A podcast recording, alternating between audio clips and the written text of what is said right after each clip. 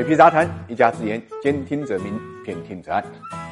最近网上关于学制的问题啊，还是引起了大家的关注的啊。那么焦点所以就集中于两点，一个就是小学六年要不要改成五年，另外呢，整个的教育期限要不要由十二年变成了十年。其实呢，这已经不是第一次引起大家热议了，因为近年来啊，呼吁缩短学制的人也不少，其中呢，有一些专家，也有一些呢名人，比如说诺贝尔奖获得者莫言就提出过类似的建议。他的这个建议是，中小学学制呢改成十年。中国人口与发展研究中心的主。主任贺丹也建议呢，小学教育呢缩短到五年，把高中呢纳入义务教育的范围啊。今年两会期间呢，也有人大代表提出，把小学学制啊从六年转为五年，高中学制呢缩短到两年，将原来的寒窗苦读十二年的凑个整，变成寒窗苦读十年。对于大家的疑惑，教育部也做了回应，短期内呢教育学制不会有变化。其实，在中国的九年义务教育中间啊，五四制和六三制一直都存在，这两种学制并存的状况呢是历史遗留问题，归根结底还是由于国情的原因所致。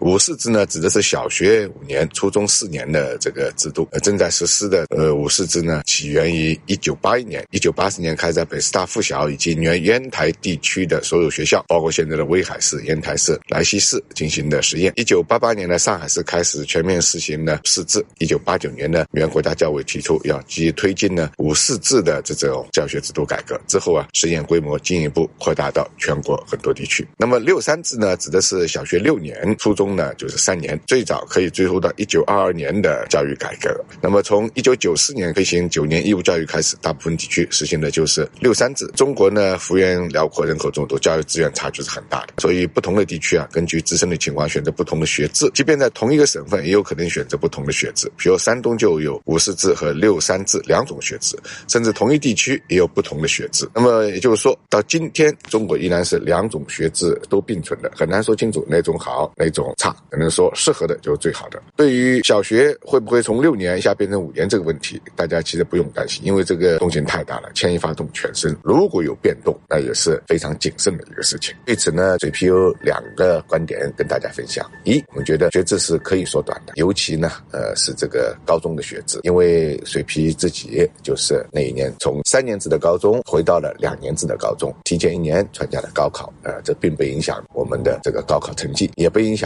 未来。的一个发展，所以我个人觉得高中部分实际上两年是没有问题的。另外一方面呢，有一个建议，义务教育啊应该扩展到呢高中，高中教育也应该呢算作全民义务教育的范畴。这个社会是不断的发展的，人们获取知识的路径也在不断的拓展，社会同样需要不同的人才。我们应该在教育上呢更加追求质量，而不是单纯的讨论时间的长短。